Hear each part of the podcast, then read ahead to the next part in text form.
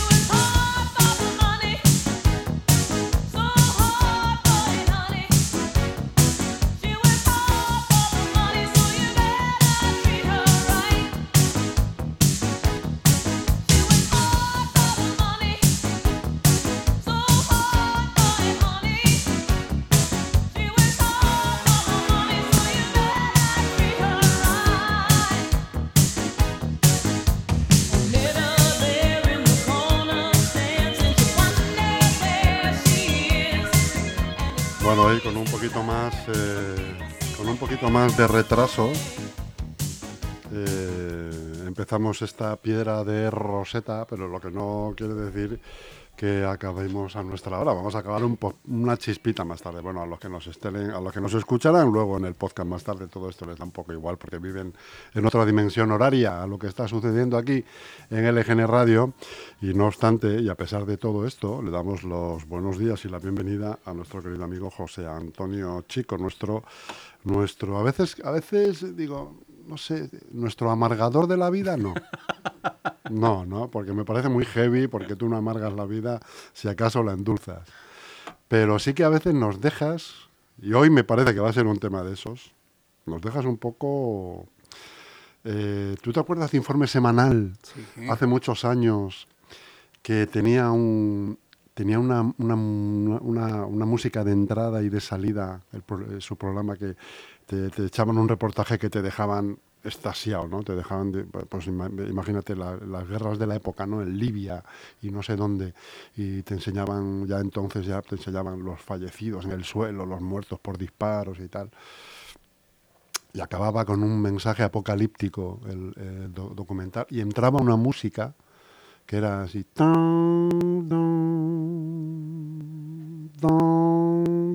No sé si te acuerdas de Sí, eso. sí, sí. Que te dejaba la música también petrificado, ¿no? Sí, sí. Pues es que tú a veces me dejas petrificado también con, con las cosas que me hablas de, del futuro más próximo que se nos avecina. Y ahora con la, me has comentado fuera de micrófono, y el tiempo, vamos a hablar del tiempo del calor que se va o del que viene, ¿no? Ya digo, bueno, ya me voy a ajustar los machos. ¿eh? Eh, me fastidia, porque este fin de semana he cambiado los, los, los armarios, eh, a ver si voy a tener que cambiarlos otra vez. No, yo también, ¿eh? ¿Has cambiado armarios? sí. Pues eso, O sea, es, no que, es era el una- fin de semana. No se eh. trata de una cuestión tan inmediata, pero vamos. No, sobre todo porque, bueno, pues todos hemos pasado un verano, yo creo que en eso coincidiremos, tórrido. Un verano que parece que no se acaba nunca, ¿no? Un verano bueno, que prácticamente ha llegado hasta, hasta la semana pasada, ¿no? Con unas temperaturas que, no esperábamos ninguno y con un número de, no un número, sino una cantidad de horas de calor larguísimas eh, que, bueno, pues nos han tenido a todos poco menos que bajo el aire acondicionado, aquellos que han tenido, hemos tenido el lujo de podernoslo permitir, el podernos debajo de un aire acondicionado las horas que podíamos, porque la verdad es que ha sido casi insoportable. Y digo olas de calor largas porque realmente el- la definición que da la EMET de olas de calor es una cosa un poco técnica. Ellos hablan de tres días consecutivos con el 10% de sus estaciones eh, que registran máximas por encima del percentil del 95% respecto al intervalo de temperaturas que había de 1971 a 2000. Lo cual dice, bueno, pues nosotros decimos que hace, que hace mucho calor. No es para Ha, neófitos. ha hecho mucho calor, pero sobre todo ha hecho olas de calor muy largas. Es decir, no han sido tres días, han sido, pues eso, temporadas las que nos hemos quedado dos semanas o tres semanas consecutivas prácticamente asaditos. Bueno, de esto al final, mm, los estudios que ahora empiezan a aparecer, pues eh, dicen que julio del 2023 ha sido el más caluroso de toda la Tierra, no aquí en España, sino en toda la Tierra. En Sudamérica han tenido una ola de calor y allí es invierno, ahora mismo, era, invierno ahora mismo pues se encaminan a, la primavera, ¿no? En Canadá recordamos los incendios forestales, aquellos que asolaron, en México también tuvieron unas oleadas de calor desde marzo, que eran muy tempranas, en fin, mm, la verdad es que eso nos hacía anticipar un poco lo que ha ocurrido. Y también en agosto hemos tenido, pues eso, eh, el mes más cálido de toda la historia, igualmente, de toda la serie histórica de, en España que registra EMET, de, que la registra desde 1961 y registro de temperaturas, ha sido igualmente el, el- año con, con el agosto más cálido, con una anomalía térmica, es decir, una elevación de la, de la temperatura por encima de la media de casi 2 grados, 1,8 grados, ¿no? Eso al final estoy repitiendo lo que ya sabemos, que ha hecho mucho calor, ¿no? Pero ¿por qué ha hecho mucho calor? Y todos automáticamente se nos viene a la cabeza, bueno, pues eh, lo que hemos escuchado. El cambio climático que nos está empezando a afectar. Yo creo que empezamos a ser conscientes, hemos hablado aquí mucho, ¿no? De, bueno, que estamos ahora en una nueva era geológica, le llamamos el antropoceno, ¿no? Eh, que, que se sitúa desde el comienzo de la revolución industrial y, y bueno, pues eh, viene, viene determinada por una emisión de gases de efecto invernadero provocados por la actividad humana, que al final lo que hace es multiplicar por 10 la emisión natural. Y eso se está, está da- llevando a cabo de manera eh, incesante y ade- además creciente hasta los últimos años. Y eso al final lo que provoca es una elevación de la temperatura del planeta. Es decir, hasta ahí parece que ya todos hemos... no- bueno, todos no, ¿eh? Hay algunos que siguen diciendo, pues yo recuerdo... Que es una milonga, y aparte que es una milonga, Que no sé qué, que esto es una historia de... Bueno, algunos dicen que de los comunistas, otros dicen que de los liberales, otros dicen... En fin, dependiendo del país donde estés, siempre hay una, una minoría que, que dice esas cosas. Pero lo cierto es que el aumento de la temperatura este año en concreto ha sido brutal, porque no es que haya hecho calor, mucho calor, es que ha hecho un calor extremadamente cálido. Es que, o sea, estábamos hablando de temperaturas muy, muy por encima durante muchos días seguidos. Y, la verdad es que los modelos medioambientales, incluso lo, lo que nos ponían en las peores perspectivas, no imaginaban que, que tan poquito tiempo íbamos a registrar una ola de calor tan, tan elevadísima. ¿Pudiera ser que no es solamente el cambio climático lo que está provocando esto? ¿Qué más puede ser? Pues sete ahí que Ya la cuestión me dio a mí por, por darle las vueltas a la cabeza, ¿no? Por decir, "Hombre, pues ha hecho mucho calor, demasiado calor.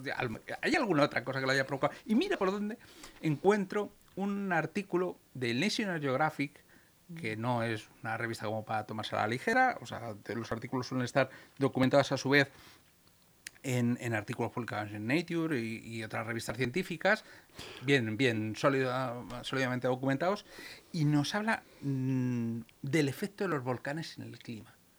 Bueno, to- to- todos sí conocemos que los, o por lo menos nos suena de algún documental que habremos visto, ¿no? Los efectos que, han tenido los, los volcanes en el clima a lo largo de la historia. Hace 74.000 años, por ejemplo, hubo una erupción, el volcán Toba en Indonesia, que arrojó 2.800 kilómetros cúbicos de material, una barbaridad. eh, y esto provocó un enfriamiento en toda la Tierra de 5 grados centígrados. Eso llevó casi a la extinción de la raza humana. Casi. O sea, ya en aquel entonces había varios cientos de miles de personas. Apenas unos pocos miles de individuos sobrevivieron. O sea, aquel pudo haber sido el final. El final de no estaríamos tú y yo aquí si realmente se hubiera prolongado. Esa emisión enorme de, de- de- polvo y de dióxido de azufre eh, que llega a la troposfera no- no- nos, nos tapa la luz del sol y, y eso provoca, pues efectivamente, ese enfriamiento. Hay documentados muchos más. En 1257 hay otra erupción en Indonesia que, que provoca un enfriamiento también de casi un grado. En 1783 hay otra que provocó una, un enfriam- el volcán Laiki.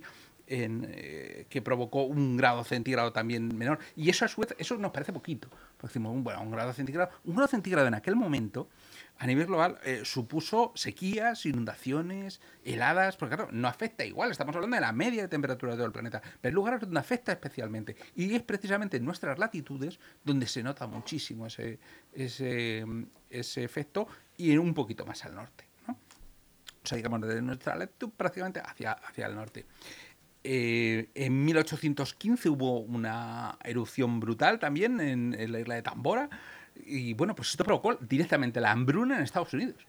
Lo que es hoy Estados Unidos, entonces Norteamérica, ¿no? Eh, y, gran parte de Europa también. O sea, efectivamente los, volcanes, bueno, pues lo provocan. Más recientemente, en, en 1991 hubo una erupción eh, del volcán Pinatubo en Filipinas, también se registró un descenso de medio grado. Y bueno, pues al fin y al cabo hay muchas erupciones. Hay otra muy antigua también, la del Krakatoa. En fin, todas ellas se ha demostrado que baja la temperatura. Entonces tú dices, vale, José ya más, más convencido, baja la temperatura. Pero ¿por qué me dice que esto puede afectarnos porque suba la temperatura? Pues es que en este artículo en concreto habla de un volcán que es el volcán de Tonga Unca Apai. Eh, am, lo pronuncio como Está- suena, está como lo he visto- escrito. No sé si en, en- en el idioma local se pronunciará de otra manera. Para los amigos, el volcán de Tonga. ¿no? Esta erupción se, provo- se produce el 15 de enero de 2022. Aquí al lado. Aquí al lado. ¿Y qué tiene de peculiar esta erupción? Pues esta erupción tiene de peculiar el que en vez de producirse en tierra, se produce en un volcán submarino. ¿Qué O lo sea, que es un ocurre? volcán submarino. volcán submarino. Este volcán submarino, eh, como digo, se dan las Islas Tonga. Las Islas Tonga, para ponernos en contexto un poco, las Islas Tonga están más o menos al este de Australia, como unos 5.000 kilómetros. Allí en el Pacífico Sur. Por en- Samoa y por ahí a lo mejor, en- ¿no? sí, en bueno, por esas zonas. eh, las Islas Tonga realmente es un conjunto de 170 islas, están casi todas deshabitadas, hay muy poca gente, están cubiertas de bosques tropicales y, y, mm, eh, en las costas hay corrales maravillosos. eh, bueno, allí que no hay nadie prácticamente, o sea que hay muy poquita gente, resulta que se provocó un, un tsunami brutal que arrasó, la- arrasó las islas. Bueno, aquello llegó incluso a las costas de Sudamérica y tal, de, lo grande que había sido. Pero es más, eh, ese tsunami llegó a afectar a... eh, yo no sé si recordarás tú, el, el año pasado, en enero, hubo un derrame de crudo en Sudamérica, en Perú, de un petrolero de Repsol. Un petrolero de Repsol mm, tuvo en la maniobra de, de descarga habitual del crudo, las olas que llegaron fueron tan grandes que provocó un derrame, bueno, una catástrofe ecológica allí en Lima, en Perú, tremenda. Se mm, calculaba por más de 20 kilómetros, de, más de 30 kilómetros de, tierra afectados, eh, lineales, una barbaridad, un, desastre ecológico impresionante por esto. Y esto fue provocado por las olas que llegaron. Estamos hablando de que Perú está en el quinto pino. Claro, en el quinto pino, si calculas la distancia de- desde las Islas Tonga a Perú, que no lo he hecho, pero bueno, pues de luego debe haber más de 5.000 kilómetros, o sea, una, una barbaridad. O sea, ¿y cómo puede llegar a afectar un, este volcán? Bueno, pues este volcán es que provocó la mayor explosión en la Tierra de la era moderna se ha provocado hace nada, hace un año y poco. Y este volcán fue tan brutal la explosión, provocó una nube de, de humo y vapor de agua y ceniza de 50 kilómetros de altura. 50 kilómetros por- muy por encima de las nubes. Que las nubes están hasta 10.000, 12.000 metros. No, no- no hay más nubes por encima de 12.000 metros. O sea, enorme. Las ondas atmosféricas que provocó la explosión, o sea, el estallido, fueron tan grandes que dieron la vuelta cuatro veces a la Tierra. O sea, seguro que las escuchamos y no fuimos conscientes, porque llegaron a ser audibles. Incluso aquí, que estamos al en- eh, eh, que estamos hablando casi casi de algo que Estamos está en las antípodas. En las antípodas, ¿no? No, Las antípodas están en Nueva Zelanda, pues poquito, un poquito desviado, pero no mucho. Pues hasta acá. Y además a una velocidad venían las ondas sonoras eh, que provocaron estampidos sónicos, o sea, casi casi en el máximo teórico que, que se había calculado. Vamos, que fue una barbaridad de explosión. ¿Y, y qué más provocó este volcán submarino? Pues provocó que una enorme cantidad de agua se fuera a la estratosfera. Y esta enorme cantidad de agua lo que va a provocar es un efecto invernadero muy fuerte. Bueno, y esto, que tú puedes decir, bueno, eh, esto es una especulación al fin y al cabo, ¿cómo podemos saber de verdad? Joder, esto, te lo has inventado tú.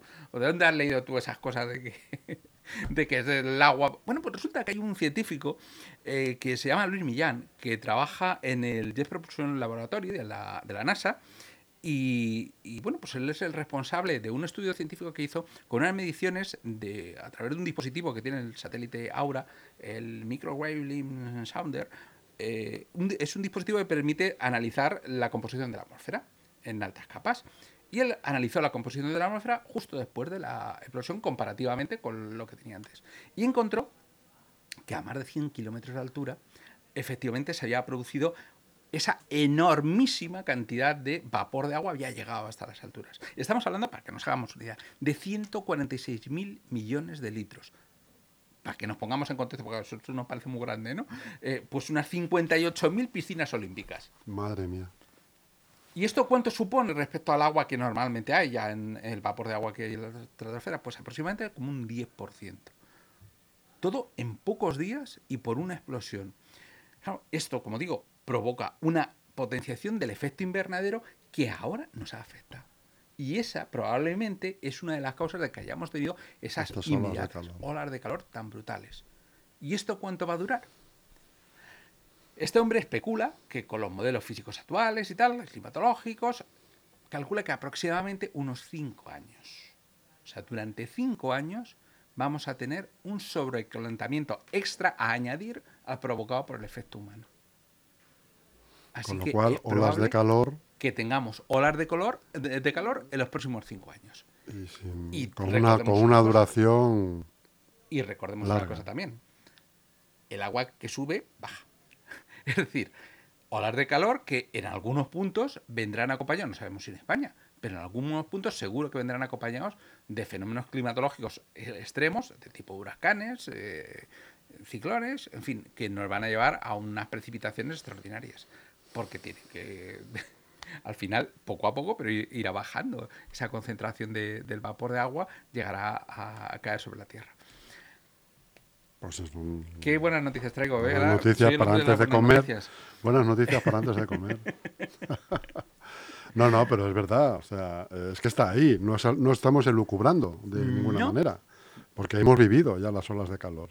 Y Las las de este año fue, ha sido peor que las del anterior. Efectivamente. Y eso que el año anterior fue el año de mayores temperaturas localizadas Mm. en toda la historia. Y, dice uno, bueno, vamos a ver, José Antonio, esto, ¿y cómo lo sabes tú? Porque nunca, o sea, todos los termómetros es una historia relativamente reciente. O sea, ¿cómo podemos saber que, que esas Oye, tú no tendrás una, pregunta, sí. José. Tú no tendrás en casa, que yo lo veo a menudo por ahí en casa. Si yo a veces estoy pensando en. ¿Lo pongo o no lo pongo? ¿Sabes esos. eh, no sé cómo se llaman? hidróf- ¿Hidrógrafos? No. No sé cómo se llaman, que tienen una veleta que se ponen en las esquinas de las azoteas, imagínate, o en las bueno, fachadas. sí, te- Una veleta, te- un, recipiente para el agua, para medir la normal- lluvia. Y en casa un- dentro tienes un dispositivo sí. con todo lo que pasa afuera, ¿no? Sí, De- tienes un pequeño pluviómetro, Eso tienes es. una veleta, tienes un higrómetro que te Eso mide la, eh, la humedad eh, y tienes un barómetro que te mide la presión. Básicamente es un conjunto de... Tengo uno, sí. ¿Lo tienes?